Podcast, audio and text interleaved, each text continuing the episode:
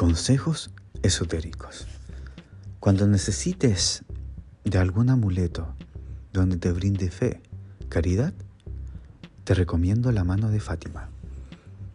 Amuleto marroquí de origen islámico y su figura tiene forma acampanada y representa una mano con los dedos extendidos. Cada uno de los dedos representa una virtud, fe, caridad, ayuno, oración peregrinación. Y aunque su número puede variar de 3 hasta 6, lo más frecuente es que tenga 6. Úsalo en situaciones donde te amerite tener fe.